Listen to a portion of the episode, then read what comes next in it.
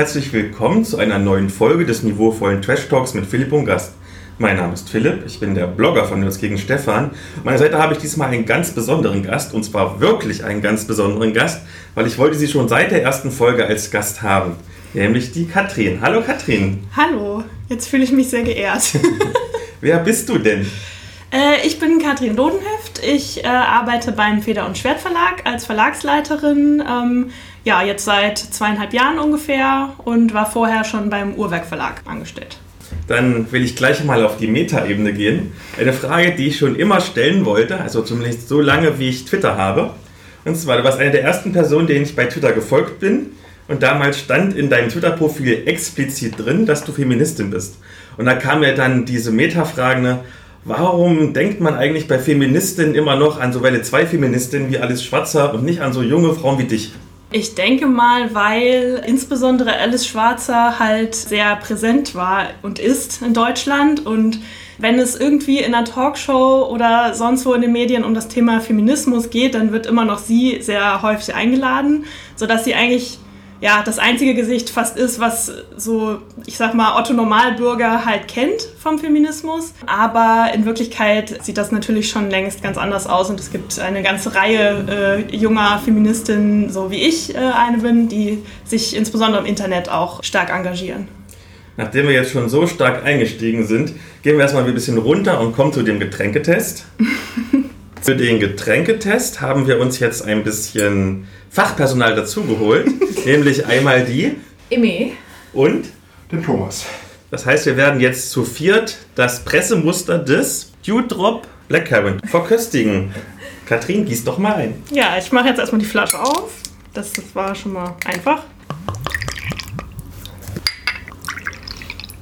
Sieht gar nicht so black aus. Also sieht eher nach blassrosa aus. Ja. Dann, riecht Ja, fruchtig. gut. Ja. fruchtig. Hm? dann Prost. Prost. Prost. Erstaunlich unsüß und demzufolge lecker. Also ich finde, für, für Blackcurrant ist er schon ziemlich süß, aber ich finde ihn lecker, ja. Und tatsächlich auch sehr fruchtig dabei. Ja. Ich sehe, es hat allen geschmeckt. Dann können wir jetzt zu den harten Fragen kommen. Und noch einen trinken. Und noch ein trinken. Genau, den Rest, den Na Rest klar. lassen wir drin, aber damit sie Nee. das Interview übersteht. Also wir erweitern jetzt den Getränketest und trinken einfach nochmal. Dann kommen wir erstmal zu den Themen vor dem Thema. Und mir wurde von einem befreundeten Autor, nämlich dem Jörg Benne, eine Frage gestellt, die ich dir stellen soll. Und zwar, ihr macht ja dieses Jahr wieder die Leseinsel auf der CCXP. Und ihn würde interessieren, was ihr euch davon erwartet und wie die Resonanz war. Also erstmal, was wir uns davon versprechen. Also die CCXP ist ja die Nachfolgeveranstaltung der RPC und ähm, da wir das auf der RPC schon immer gemacht haben, wurden wir halt auch gefragt, ob wir es jetzt wieder machen wollen. Und äh, für uns ist das halt immer eine ganz coole Sache da. Also wir sitzen ja in Köln, dadurch haben wir es halt, äh, haben wir da halt ein bisschen Heimvorteil, auch in der Abstimmung mit der Messe. Und ja, wir haben da eben einen ganz guten Deal mit der Messe, der so ganz gut immer für uns funktioniert hat und wir hoffen sehr, dass das jetzt auch dieses Jahr wieder funktioniert. Was das mit den Autorenständen angeht, ähm, wir mussten auch so ein bisschen erstmal schauen, ob das jetzt wieder genauso klappen würde wie die letzten Jahre, weil natürlich die Organisation jetzt ein bisschen anders ist. Ich habe da mit anderen Leuten jetzt zu tun und ähm, es soll alles generell auf der CCXP etwas professioneller aussehen, als das bisher auf der RPC ähm, vielleicht an manchen Stellen der Fall war. Dementsprechend würde es halt einfach blöd aussehen, wenn da Tische drei Tage lang leer stehen. Ne? Deswegen konnten wir da den Autoren halt leider nicht erlauben, das nur für einen Tag zu besetzen, weil das gäbe sonst einfach Chaos und da wären überall Lücken drin und das würde einfach nicht gut aussehen. Also das ist einfach der Grund dafür. Also es haben uns schon einige Leute abgesagt, die sonst dabei waren, was unter anderem auch an dem äh, Termin der ähm, Comic-Con in Stuttgart liegt. Da sind eben auch einige dabei, was ich auch sehr gut verstehen kann, weil es auch eine sehr schöne Con ist. Aber wir haben auch durchaus schon viele Zusagen. Also ich bin durchaus zufrieden bisher. Dann bleiben wir mal in Köln. Und zwar war ja am Wochenende oder kurz vor dem Wochenende das Pan-Branchentreffen. Die Judith und der Christian haben ja schon erzählt in ihrer Folge, wie das aus Autorinnen und Autorensicht war. Und du als Verlagschefin, wie war es denn aus deiner Sicht? Aus meiner Sicht war es auch sehr schön. Ist es eigentlich auch immer, weil ja, ich finde es einfach schön, dass es so ein zentrales Treffen gibt von verschiedensten Leuten aus der Fantastikbranche. Also es kommen ja auch nicht nur Autorinnen und Autoren, sondern eben auch Leute, die übersetzen, äh, Leute, die aus Verlagen sind und so weiter. Und das ist für mich immer eine sehr gute Gelegenheit, mich mal mit ähm, Kolleginnen und Kollegen auszutauschen die man ja sonst auch nicht so hat, also dass alle so zusammenkommen würden. Und die Vorträge sind auch, ja, also die sind jetzt für meinen Alltag nicht alle immer so relevant, aber zum Beispiel das Panel, was es gab über Übersetzungen, das war für mich sehr interessant. Und auch andere Dinge natürlich, ja, insgesamt immer eine schöne Veranstaltung. Dann kommen wir zur Medienschau. Und wie immer darfst du als Gästin, denn wir wissen dank dem Duden Verlag ja, dass es Gästin heißt, anfangen. Okay, das heißt, ich stelle jetzt einfach mal was vor, ja? Was du möchtest. okay. Ja, ich habe mir ausgesucht, da mir diverse andere Gäste und Gästinnen deines Podcasts schon Themen vorweggenommen haben, über die ich gerne geredet hätte. Aber ich erzähle auch sehr gerne was zu Agents of Shield, was ja auch zum Marvel-Universum gehört. Eine Fernsehserie mit aktuell fünf Staffeln, die mich in letzter Zeit sehr, sehr begeistert hat. Ja, und warum ist, ist fast ein bisschen schwer zu sagen. Also einerseits bin ich gerade auch dabei, mehr ins Marvel-Universum einzusteigen. Also ich habe jetzt auch vor Endgame nochmal diverse Filme nochmal geguckt und so weiter. Und bei Agents of Shield ist es einfach sehr schön, wie die Serie da drin auch eingebunden wird. Also sie ist durchaus eine eigenständige Serie und die Handlung ist auch sehr unabhängig teilweise von den Filmen, aber es kommen immer wieder Themen von den Filmen mit rein. Also Gerade von ähm, zum Beispiel Civil War oder ähm, was war denn das? Age of Ultron, genau der Film, ähm, aus dem dann ja ähm, quasi im Universum die, das Sokovia-Abkommen zustande kommt. Das ist ein großes Thema auch in der Serie und das finde ich sehr interessant. Da sieht man quasi dann nochmal, wie so die großen Ereignisse in den Filmen sich so auswirken, auch auf die kleinen Agenten und, und anderen Leute da in deren Umfeld, sage ich mal. Es geht also quasi um die Bodentruppen dieser Spezialeinheit. Genau, es geht eben um die Organisation Shield. Und äh, der Hauptcharakter ist Phil Coulson, den man ja auch kennt aus den Filmen. Das ist einer meiner Lieblinge. Ja, ich liebe ihn halt auch ohne Ende. Ähm, und ich weiß nicht, inwieweit ich jetzt spoilern darf. Ich glaube, es ist kein zu großer Spoiler, wenn ich sage, er stirbt zwischendrin mal in den Filmen, aber in der Serie taucht er dann halt wieder auf. Und es dreht sich auch quasi die ganze erste Staffel der Serie darum, wie das eigentlich sein kann, dass er wieder aufersteht und was da eigentlich dahinter steckt. Und ähm, ihm fehlt auch teilweise äh, da, ihm fehlen Erinnerungen und das wird dann aufgeklärt in der Staffel, was da eigentlich passiert ist. Ja, ist eine sehr spannende, actionreiche Serie.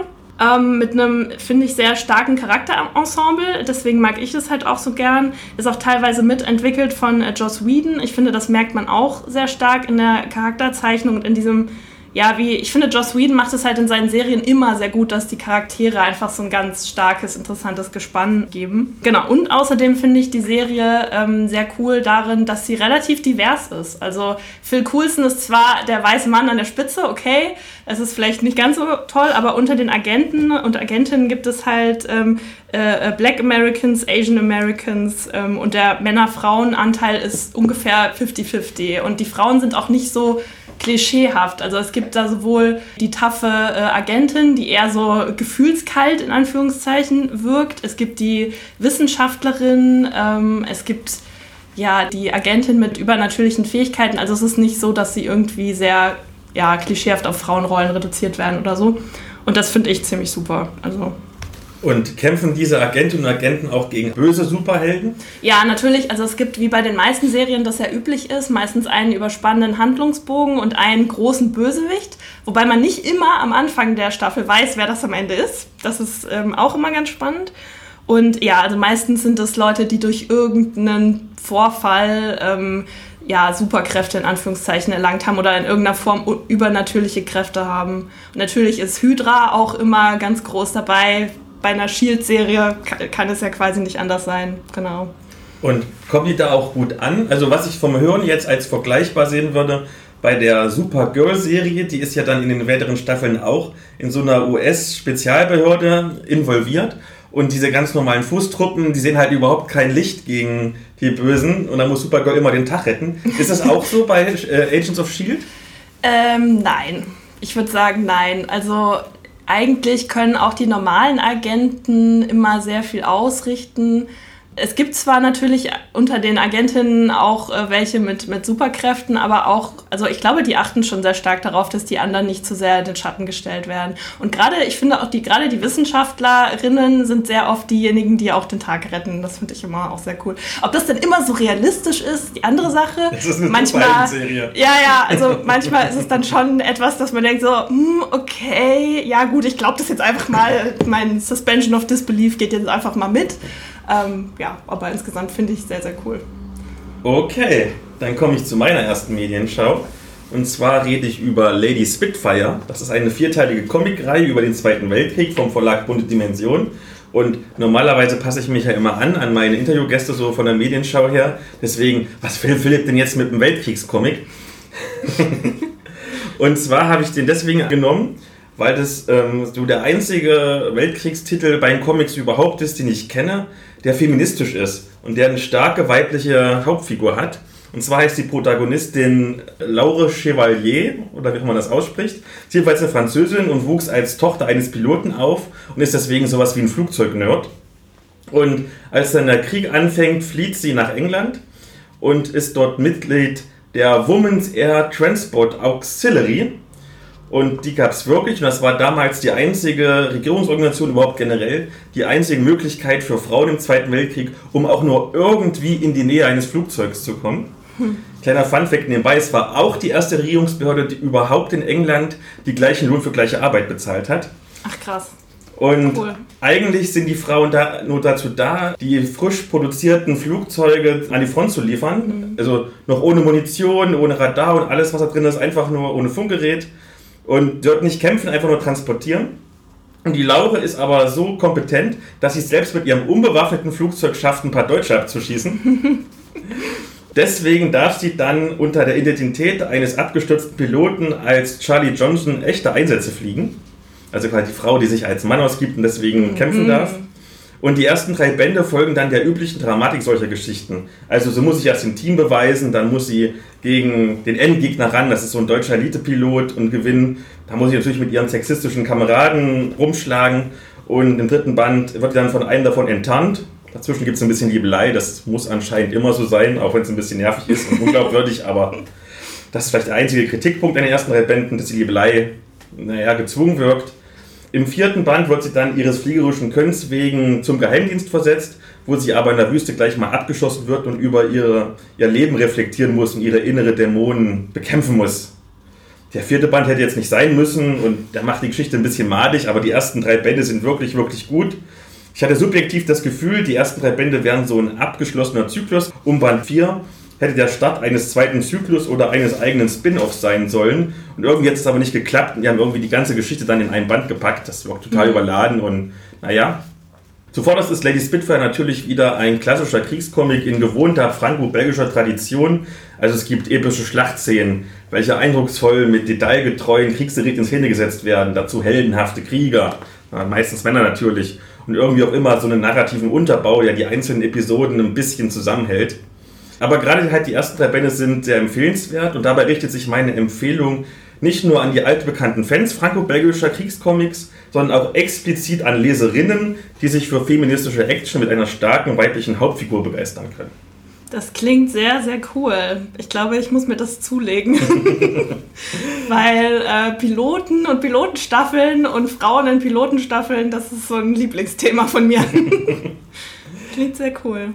Ähm, da, da wollte ich auch, da muss ich glaube ich auch noch was zu sagen. Also ich hatte das zwar jetzt eigentlich nicht geplant für die Medienschau, aber ich habe gerade ein Buch gelesen. Ähm, das gibt es halt leider erst auf Englisch, deswegen hatte ich es jetzt eigentlich nicht geplant anzusprechen, aber das passt so gut, weil ähm, da geht es auch um eine Frau, die im Zweiten Weltkrieg in Amerika allerdings, in den USA, eben auch äh, Transportflugzeuge geflogen hat oder halt irgendwie den Auftrag immer hatte, Flugzeuge vom, von der einen Ecke zum, zur anderen zu fliegen und äh, die äh, danach ähm, Astronautin werden will und dann eben sehr, es wird sehr deutlich dieser Weg gezeichnet, den sie da gehen muss und der wirklich sehr schwer ist, weil das alles so männerdominiert ist in der Zeit noch. Und ähm, das Buch heißt The Calculating Stars und das ist wirklich großartig. Also das fand ich ganz, ganz toll. Okay. Wurde es dann von euch übersetzt vielleicht? Möglicherweise, dazu kann ich jetzt noch nichts sagen. Oh. Na dann werden wir das mal weiter verfolgen und du darfst deinen zweiten Medienschautitel nennen. Ja, als zweiten Titel habe ich mir ein, eine Serie auch wieder ausgesucht, wo ich letztes Jahr sehr in das Fandom reingerutscht bin, äh, nämlich ist das Supernatural. Oh nein! oh nein! Was ist los? Ich hatte zu viele Ex-Freundinnen, die das zu intensiv geguckt haben und ich musste immer mitgucken. Und es war immer dasselbe und es wurde immer abgedreht. Ja, ähm, ja, also ich sag mal so, ähm, es ist ja jetzt die 15. Staffel angekündigt worden, aber die 15. wird auch die letzte sein. Gott das, sei Dank. Äh, ich würde auch, also da stimme ich auch zu, Gott sei Dank, weil 15 Staffeln reichen auch mir äh, völlig. Mir hätten auch sieben gereicht, denke ich. Aber gut, deswegen würde ich auch sagen, für alle Leute, die das vielleicht noch nicht gesehen haben und es noch gucken wollen, nicht eingeschüchtert sein. Ihr könnt auch nur Staffel 1 bis 5 gucken und das reicht vollkommen aus. Weil Staffel 1 bis 5 sind halt durch einen gemeinsamen Handlungsbogen verbunden. Und Staffel 5 hat ein ziemlich gutes Ende. Danach geht es zwar dann natürlich noch weiter, aber es hätte auch einfach da enden können. Und ich würde aber wirklich empfehlen, die Serie zu gucken, weil ich fand sie wirklich sehr großartig. Sie hat mich sehr, sehr gefesselt. Also auch so, dass ich die ersten fünf Staffeln schon zweimal geguckt habe innerhalb weniger Monate. Und das war die erste Serie, die mich dazu gebracht hat, darauf zu achten, wer eigentlich die Drehbuchautoren sind. Weil ich das so interessant fand, wie, das, wie es geschrieben war und wie unterschiedlich auch teilweise die Folgen waren dass ich da wirklich mal drauf geachtet habe und dadurch auch ähm, mittlerweile mir Serien aussuche anhand von den Leuten, die da mitschreiben oder die es halt ähm, entworfen haben. Und das hatte ich früher nicht so. Also früher war ich eher so der typische Konsument, so, ach, was gefällt mir vom Thema, das gucke ich mir jetzt an. Aber dass ich wirklich darauf geachtet habe, wer das geschrieben hat, hatte ich nicht. Und bei Supernatural zum Beispiel hat lange Zeit mitgeschrieben äh, Ben Edlund. Und der hat zum Beispiel auch bei der letzten Staffel von Angel mitgewirkt und hat eine der besten Angel-Folgen aller Zeiten geschrieben, nämlich Smile Time. Wer die gesehen hat, weiß bestimmt, was ich meine. Das ist die Folge mit den Muppets. Und das finde ich allein beweist schon, wie großartig dieser Autor ist. Also auch bei Supernatural sind alle seine Folgen halt einfach super und super kreativ und die Serie ist halt so, also ich liebe die so sehr, weil sie zumindest in den ersten sieben, acht, neun, zehn Staffeln sehr selbstironisch ist, also sich selbst überhaupt nicht ernst nimmt, kein Stück und äh, sehr ja dem der Nerd und Popkultur verbunden ist, weil ständig irgendwelche Star Wars Referenzen, irgendwelche Star Trek Referenzen auftauchen. Und ähm, die Musik ist toll. Es gibt einen tollen Classic Rock Soundtrack, was halt auch super ist einfach ja, was, was soll ich da noch mehr sagen? Und es ist natürlich, vielleicht hatte ich das jetzt auch ein bisschen überrascht bei mir, es ist jetzt nicht wirklich eine feministische Serie. Es gibt in den ersten es gibt auch nur Männer irgendwie. Genau, es gibt eigentlich nur Männer und die Frauen, die drin vorkommen, die sterben meistens ziemlich schnell oder sind ansonsten halt nur Beiwerk. Ähm, ja, das stimmt. Das äh, würde ich auch jederzeit an der Serie kritisieren, auch wenn das in den späteren Staffeln besser wird, also deutlich besser. Auch wenn da leider die Plots nicht besser werden, aber die Repräsentation wird besser. Ähm, was ich zu Supernatural auch unbedingt noch sagen muss, ist, dass obwohl es so wenig divers ist, gerade am Anfang, finde ich bei Supernatural sehr interessant. Man sieht männliche Charaktere, die Gefühle zeigen und weinen. Und zwar ziemlich häufig. Also es gibt wirklich viele Folgen, wo sie am Ende in, im Auto sitzen und sich über ihre Gefühle unterhalten und wo auch wirklich äh, die eine oder andere Träne fließt. Und äh, das fand, finde ich doch sehr bemerkenswert. Kannst du ähm, den Handlungsbogen mal grob vorzeichnen? Also ich weiß okay. die Grundkonstellation, zwei Brüder, die irgendwelche Dämonen bekämpfen, aber so grob, wie sich das entwickelt? Ja, kann ich machen. Also ja, ich versuche das mal ohne zu groß zu spoilern. Also es geht eben um diese zwei Brüder, ja, die haben eine lange Geschichte als Monsterjäger gehabt. Und der eine hat sich von dieser äh, Tradition quasi abgewendet und der andere ist da weiterhin drin geblieben. Das ist Dean, der andere ähm, ist Sam. Und es fängt eben damit an in der ersten Folge, dass Dean äh, Sam besucht, mitten in der Nacht irgendwie in seiner Wohnung äh, steht und sagt, Sam, du musst jetzt mit mir kommen, wir müssen jetzt unseren Vater suchen, weil der verschwunden ist. Und so geht, äh, also ja, geht es, glaube ich, die, die ganze erste Staffel eigentlich. Also sie suchen immer den äh, Vater Währenddessen bekämpfen sie in jeder Folge irgendein anderes Monster. Also gerade in der ersten Staffel sind es noch fast nur Monster of the Week Folgen. Eben es gibt ein großes Monster, ein Vampir, ein ähm, ach, was, was gibt es noch alles? Es gibt Werwölfe, es gibt Vampire, es gibt diverse Wesen aus amerikanischen Mythen. Was ich auch interessant fand, weil man die teilweise hier gar nicht so kennt. Ähm, das dann halt natürlich bekämpft werden muss. Geister gibt es auch viele, die zur Ruhe gebracht werden müssen, indem man ihre Knochen verbrennt und sie einsalzt. Dann ab der zweiten Staffel, würde ich sagen, äh, beginnt das Ganze eben immer größer zu werden, weil sie eben merken, okay, ähm, der Vater war da dem großen Dämon auf der Spur, der ihre Mutter getötet hat, vor vielen, vielen Jahren, als die beiden noch Kinder waren. Und dadurch ist das eben so eine persönliche Sache für sie auch. Und sie müssen eben diesen Dämon zur Strecke bringen und geraten dadurch aber immer mehr in so einen Strudel rein von Ereignissen, die immer größer und größer werden und äh, quasi am Ende dann so eine Welt, ja, wo es dann natürlich um das Schicksal der ganzen Welt quasi geht und die beiden Brüder verhindern müssen, dass die Welt untergeht. Das müssen sie in der Serie diverse Male übrigens. okay. Es wird wieder ein bisschen geerdeter mit meinem letzten Medienschau-Titel. Und zwar habe ich Girls Planning von Katja Klengel. Wer schon die alten, der nerdige Trash-Talk-Folgen gehört hat mit Herbert und mir, da hat Herbert ja ganz begeistert von seinen Erlebnissen auf der Comic-Con Stuttgart erzählt, wo die Katja Klengel einen Panel hat und hat zugeguckt. Und ich habe deswegen auch, weil er es so toll und begeistert beschrieben hat, dann doch mal den Comic gekauft gehabt. Und das ist so ein, vielleicht nicht halbbiografischer, aber schon von eigenen Erlebnissen inspirierter Comic über ihr Erleben als Frau. Und die sieben Kapitel beschäftigen sich etwa damit, warum Spielzeug geschlechtsspezifisch sein muss. Oder, und ich möchte mal ein wunderbares Zitat nennen, warum haben wir vor dem Wort Vulva mehr Angst als vor Voldemort? Das ist also quasi eine Female Empowerment Kolumne in Comicform, in der die Autorin ihrem jugendlichen Ich die Welt erklärt.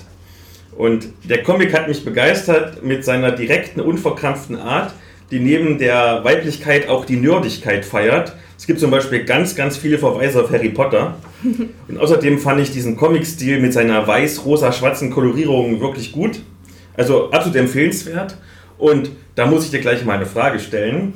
Ähm, da du ja eine Geschichts- und Geisteswissenschaftlerin bist, äh, muss ich jetzt auch mal den großen deutschen Philosophen Gottfried Wilhelm Leibniz bemühen. Oh Gott. Und zwar, Mädchen, die jetzt geboren werden, leben die nicht später mal in einer der besten aller möglichen Welten? Weil im Gegensatz zu dir zum Beispiel wachsen sie ja mit solchen tollen Female Empower Comic auf, mit weiblichen Identifikationsfiguren und sei es nur Captain Marvel und Wonder Woman oder mit gut vernetzten, selbstbewussten weiblichen Vorbildern, wie zum Beispiel dir oder Judith.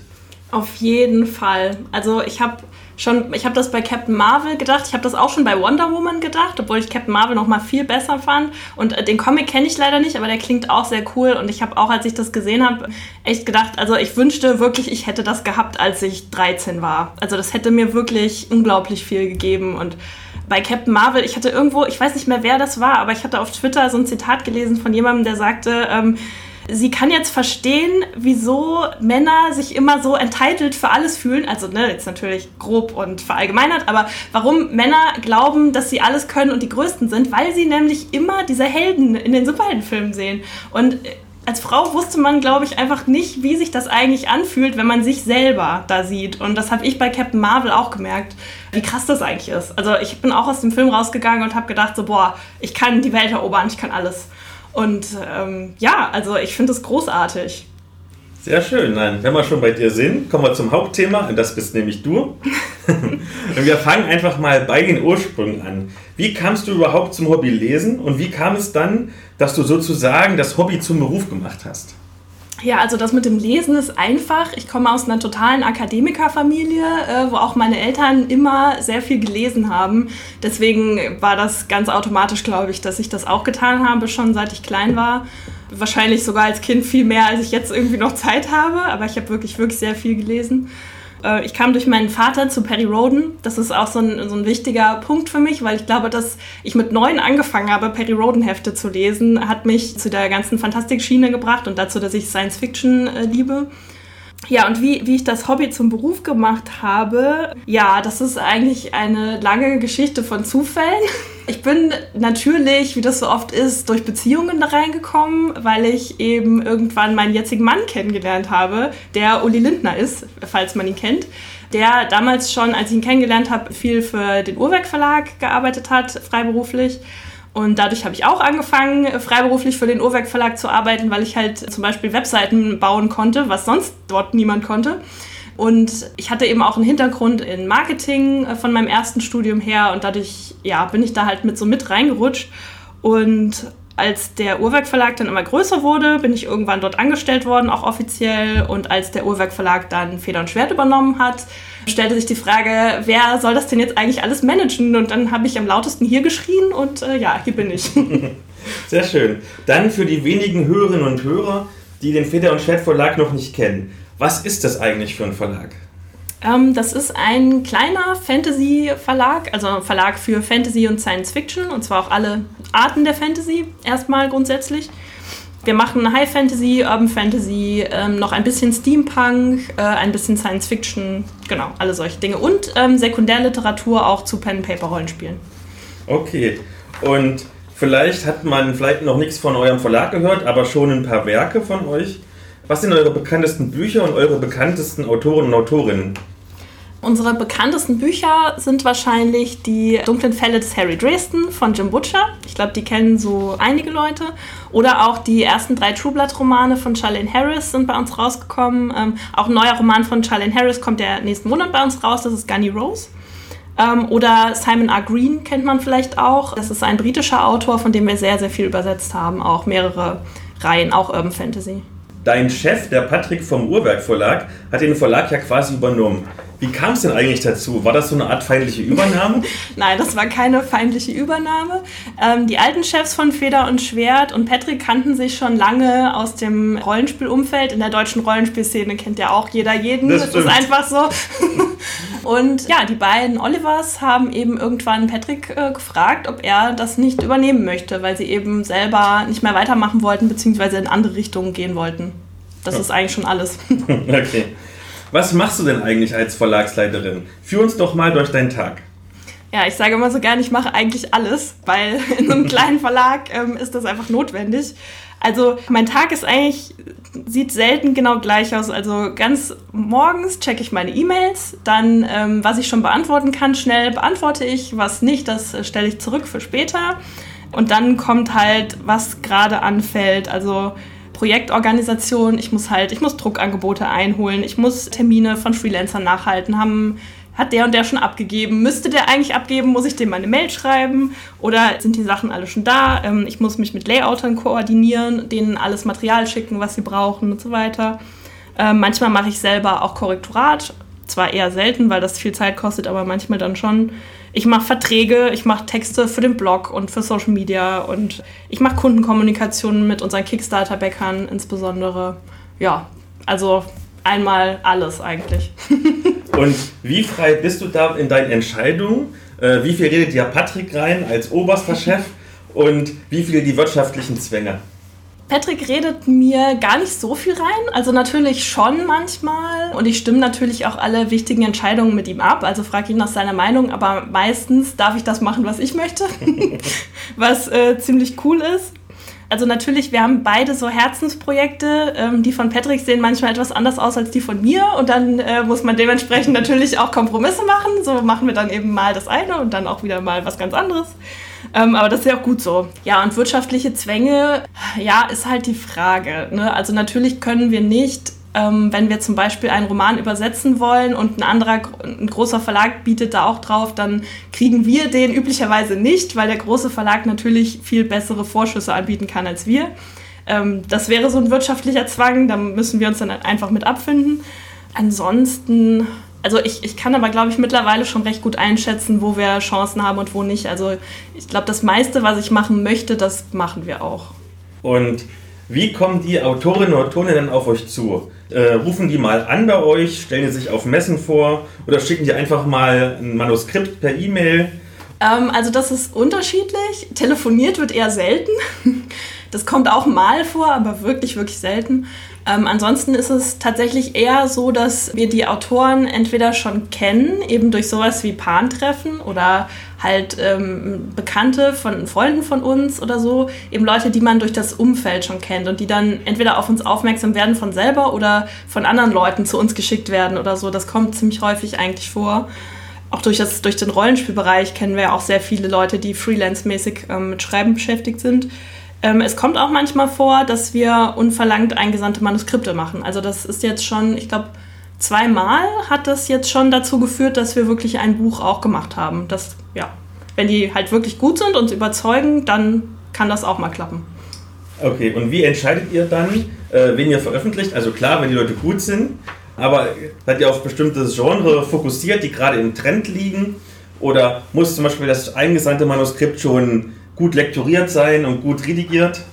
Ähm, es kommt eigentlich wesentlich darauf an, was wir gerade suchen. Und wir suchen jetzt nicht gezielt nach besonderen Trends, wo wir glauben, dass die gerade übergreifend überall total in sind, weil das, glaube ich, nicht funktioniert, also zumindest bei uns nicht. Wir gucken einfach, was haben wir in unserem Programm und was fehlt uns da noch und wovon wollen wir mehr machen. Und dementsprechend nehmen wir dann natürlich die Sachen, die da gut reinpassen. Ähm, jetzt habe ich den zweiten Teil der Frage vergessen. ähm, ich habe auch vergessen, was hatte ich Ach genau, ob dann die Manuskripte schon gut lektoriert ankommen sollen. Ach so, ähm, ich sag mal so, es ist natürlich von Vorteil. Also ein Manuskript, wo wir sehen, dass es wirklich sprachlich noch sehr rudimentär, da ist die Chance eher gering, dass wir das machen. Weil es einfach uns dann sehr, sehr viel Arbeit kosten würde, das komplett umzubauen. Also ja. Angenommen, ähm, ich würde jetzt als Autor von euch angenommen werden. Wie läuft denn eigentlich die Produktion eines Buches so ab? Also von, hallo, ich bin der Autor, ich habe eine Idee für ein Buch, bis hin dazu, dass das fertige Werk in den Bücherläden steht. Also zuerst würden wir dann einen Vertrag machen. Also wir würden uns zuerst darüber einigen, was du bekommen würdest dafür für dieses Buch und dann würden wir einen Vertrag abschließen. Da würde dann eine Deadline drinstehen, bis zu der du das Manuskript abgeben müsstest. Und äh, genau, dann würde erstmal eben lange Zeit wäre dann Schreibphase und irgendwann würdest du uns das Manuskript abgeben. Dann kommt es ins Lektorat. Dann werden, ja, je nachdem, was halt nötig ist, verschiedene Überarbeitungsdurchgänge gemacht. Dann wird es ins Korrektorat gegeben und dann wird es gesetzt. Und dann wird nochmal eine Umbruchkontrolle gemacht, mindestens. Also, dass eben auch nicht mehr ähm, Rechtschreibfehler und sonst was noch dabei sind oder Umbruchfehler. Ja, und dann wird es gedruckt und äh, ein E-Book erstellt, natürlich auch nebenbei. Und dann dauert das noch so drei, vier Wochen und dann käme es in den Handel. Oder halt je nachdem, es kann halt auch mal länger sein, weil es eben darauf ankommt, wann wir das Buch im, im Verlagsplan verortet haben. Also wenn es dringend ist, dann würden wir das natürlich so schnell wie möglich machen. Wenn wir es zu einem späteren Zeitpunkt eingeplant haben, dann wäre natürlich entsprechend noch Zeitpuffer dazwischen. Und wie lange dauert das dann ungefähr so im Durchschnitt? Also wir nehmen das auf Ende April. Wenn ich dir jetzt mein Manuskript auf den Tisch legen würde und du würdest es nehmen, wie lange würde es ungefähr dauern? Bis Weihnachten? Das käme natürlich auf dich an, wie schnell du das schreiben könntest. Wobei es, ja, also natürlich muss man fairerweise auch sagen, dass wir unser Verlagsprogramm schon bis Anfang 2020 geplant haben. Also vorher würde es dann sowieso erstmal nichts werden. Also das Schnellste, wenn ein Buch komplett erst noch geschrieben werden muss, wären, glaube ich, so circa acht Monate ähm, was wir bisher hatten. Also vom Vertrag bis zum das Buch erscheint. Aber ansonsten ist das vielleicht eher so ein Jahr oder es kann auch mal etwas mehr als ein Jahr sein, wenn es eben entsprechend zu einer bestimmten Zeit erscheinen soll oder so. Und wenn du absolut freie Hand hättest, ohne die Zwänge, die der Patrick auferlegt oder die Zwänge, die die Wirtschaft auferlegt, welche Bücher würdest du denn gerne veröffentlichen? Meinst du jetzt, wenn ich, wenn ich einfach irgendwas aussuchen könnte, also wenn ich auch nicht danach gehen müsste, was andere Verlage schon haben? Genau. Okay. Ähm, ich hätte liebend gerne die Broken Earth Trilogie von Nora Jemison übersetzt. Die ist dann leider an Knauer gegangen, wobei ich das auch eigentlich super finde, weil ich das schon gut finde, dass diese tollen Bücher auch von einem großen Verlag gemacht werden. Das ist äh, super. Aber das wäre sowas gewesen, da, boah, das hätte ich geliebt. Ähm, oder ähm, Ursula K. Le Guin übersetzen oder sowas. Das, das wäre toll. Aber das ist halt auch sowas, das macht halt Fischer Tor und das ist dann eher nicht so unsere Kragenweite im Moment. Ansonsten ja, habe ich da eigentlich gar nicht so viel, worüber ich mich beklagen kann. Also ich will natürlich generell mehr diverse und feministische Bücher machen, aber da bin ich ja auch schon dran. Also ich arbeite daran, sage ich mal. Was für eine schöne Überleitung zur nächsten Frage. Und zwar ein Herzensprojekt konntest du ja schon umsetzen oder du bist gerade dabei, es umzusetzen, nämlich den Wicked Queens Imprint. Was hat es denn damit auf sich? Ja, das ist ein äh, neuer Imprint, den wir uns überlegt haben, ähm, oder ein neues Imprint, weiß gar nicht genau, das dazu dienen soll, Fantasy für Frauen sichtbarer zu machen. Und ich habe das feministische Fantasy genannt, weil es eben gewissen feministischen Kriterien entsprechen soll. Also die Bücher, die unter diesem Label erscheinen, die sollen eben keine äh, blöden, nervigen Klischees drin haben. Sowas wie, äh, ah, die Frau wurde in ihrer Vergangenheit vergewaltigt, deswegen ist sie jetzt auf Rachefeldzug und wird nur davon motiviert und solche Sachen. Sondern die Frau, die, es soll eben eine weibliche Protagonistin geben, die ihre eigene Agenda hat und auch vielschichtiger ist, als eben so eine zweidimensionale äh, ja, Charakterisierung zu haben. Es soll auch noch andere weibliche Figuren in dem Buch geben, also dass wir eben das Schlumpfine-Syndrom vermeiden ich weiß nicht, ob ihr das schon mal im Podcast hattet. Soll ich kurz erklären, was das ist? Oder Das hatten wir noch nicht. Genau das hatten wir noch nicht. Okay, das Schlumpfine-Syndrom ist halt, wenn man ein ja, Medienprodukt hat, eine Geschichte hat und äh, es kommt genau eine Frau vor unter sehr vielen Männern. Dann äh, wird nämlich schnell mal gesagt, ah, das ist ja total super, es gibt doch da eine Frau. Aber wenn es halt genau eine ist, dann ja. In der Mangelung eines besseren Beispiels sage ich einfach mal die ursprüngliche alte Star Wars-Trilogie mit Prinzessin Leia. Also ich glaube, man kann schon sagen, sie ist eine typische Schlumpfine, weil sie halt die einzige Frau in dem Verein ist. Zumindest würde ich jetzt solche Charaktere wie Mon Mothma nicht so richtig zählen, weil die halt nur eine sehr, sehr kleine Rolle haben. Und welche Werke werden denn bald dort veröffentlicht werden? Das werden ganz verschiedene Bücher sein. Äh, für den Anfang haben wir erstmal ein paar Übersetzungen geplant. Das ist zum einen eben das schon erwähnte Gunny Rose von Charlene Harris das zuerst erscheint. Dann haben wir zwei Romane von Alice Hoffman, die wir übersetzen, beziehungsweise einer davon ist äh, Zauberhafte Schwestern, den es schon mal gab auf Deutsch. Den bringen wir dann neu raus und das Prequel dazu, das von, ich glaube, vorletztem Jahr ist. Und das nächste Buch danach wird The Sisters Medeiros von Patrice Sarath sein. Da geht es eben um zwei ähm, Schwestern, die sich in einer Piraten-Renaissance-artigen Welt ähm, aufhalten und die Ehre ihrer Familie wiederherstellen müssen. Das ist auch sehr, sehr cool. Und für die Zukunft hoffe ich aber auch, dass wir auch ähm, ja, dann demnächst auch Bücher von deutschen AutorInnen im Programm haben werden. Und ich meine, ihr seid ja schon ein doch recht kleiner Verlag in der ganzen Buchbranche. Ähm, und sicherlich ist es nicht immer so einfach, Bücher zu platzieren im Buchhandel, wie das Knauer zum Beispiel machen würde. Wie ist es dann nochmal mit einem Imprint, was ja noch unbekannt ist? Wird es dann noch schwerer oder geht das über die gleichen Vertriebswege? Also, ich weiß gar nicht, ob es noch schwerer sein kann, weil es ist überhaupt schon ziemlich schwer. Ich, wir machen das auch so ein bisschen weichgespült mit dem Imprint, sage ich mal, weil es ist zwar das Wicked Queen Logo auf den Büchern drauf, aber es wird auch das Feder- und Schwert-Logo drauf sein. Das heißt, man kann durchaus noch erkennen, wo es herkommt. Das mache ich auch mit Absicht, damit eben nicht die Leute, die Feder und Schwert kennen, dann auch noch verloren gehen, weil unter den BuchhändlerInnen sind das leider schon wenige genug. Insgesamt hoffe ich aber, dass das Imprint eher ja, mehr, mehr bringt, weil das durchaus auch einen Marketing-Hintergrund hatte, dass ich das gemacht habe, weil ich eben wollte, dass ähm, es eine Reihe gibt, die erkennbar sich an Frauen richtet. Weil eben auch das sonstige Programm von Feder und Schwert sich eher an Männer richtet, mit sehr vielen sehr männlichen Protagonisten. Und ja, ich wollte einfach so, so eine Wiedererkennbarkeit äh, gewährleisten. Ich hoffe, dass das gut anläuft. Also bisher hat ähm, Wicked Queen Editions ja schon ziemlich viel Aufmerksamkeit im Internet bekommen, was total großartig war. Also da war ich echt, ich war wirklich, wirklich überwältigt davon, wie positiv das Feedback war. Und wir haben auch schon sogar Anfragen von Buchhandlungen bekommen, die explizit danach gefragt haben. Also ja, bisher läuft es ganz gut an, sag ich mal. Okay, und mal auf Feder und Schwert bezogen, nicht nur auf Wicked Queens, wie bringt ihr eure Bücher überhaupt an den Mann? Also im Buchhandel ist es jetzt nicht ganz so einfach, habe ich schon rausgehört. Ich weiß, ihr seid ab und zu auf Messen, also Buchcon habe ich euch gesehen und die Leipziger und Frankfurter Buchmesse. Aber wie wird es meistens gemacht? Über euren eigenen Online-Shop oder habt ihr spezielle Vertriebswege? Ähm, also spezielle haben wir eigentlich nicht. Also wir haben unseren eigenen Online-Shop und eben auch den Shop vom Uhrwerk Verlag. Der spielt da natürlich auch eine wichtige Rolle, gerade für die Rollenspielromane natürlich, die wir im Programm haben. Ansonsten sind es eigentlich die üblichen Wege. Wir verkaufen ziemlich viel auch über Amazon.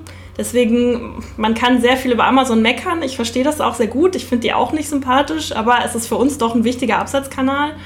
Und über den Buchhandel geht auch immer ein bisschen was, aber das ist halt eher weniger bei uns. Und wenn Bücher von uns in einem Buchladen im Regal stehen, dann liegt es meistens an einem sehr äh, engagierten Buchhändler oder Buchhändlerin, die sich in dem Genre sehr gut auskennt. Und das gibt es leider nicht allzu häufig.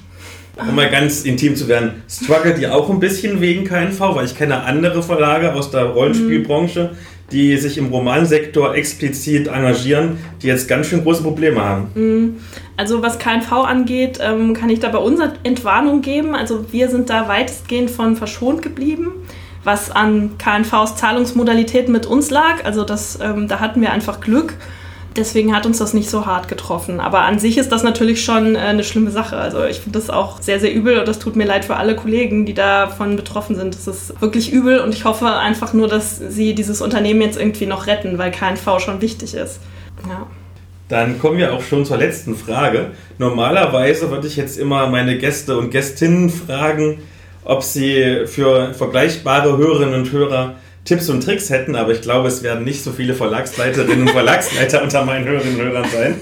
Deswegen eine andere Frage. Was glaubst du, wie sieht denn die Zukunft des Buchmarktes aus? Das ist lustig, ich werde das tatsächlich öfter mal gefragt und jedes Mal denke ich so, aber woher soll ich das denn wissen? ähm, ja, also ich, ich kann immer nur sagen, ich glaube wirklich, dass das Buch nicht aussterben wird. Also da bin ich sehr sicher, weil es doch sehr viele Leute gibt, die immer noch gerne lesen und die auch gerne ein Printbuch lesen. Klar wird es einen gewissen Prozentsatz an E-Book-Lesern geben äh, und Leserinnen, die gibt, den gibt es äh, ja jetzt auch schon. Vielleicht steigt der auch noch ein bisschen, weiß ich nicht, aber ich glaube nicht so, dass irgendwann nur noch E-Books verkauft werden. Ansonsten, ja, die Konkurrenz ist eben sehr, sehr hart mit, mit Serien und anderen Medien, Computerspielen und so weiter. Das sehe ich ja auch an mir selber. Ich gucke auch sehr gern Serien und habe dann ein schlechtes Gewissen, weil ich nicht gelesen habe. Ja, da habe ich auch nicht so wirklich eine Antwort drauf.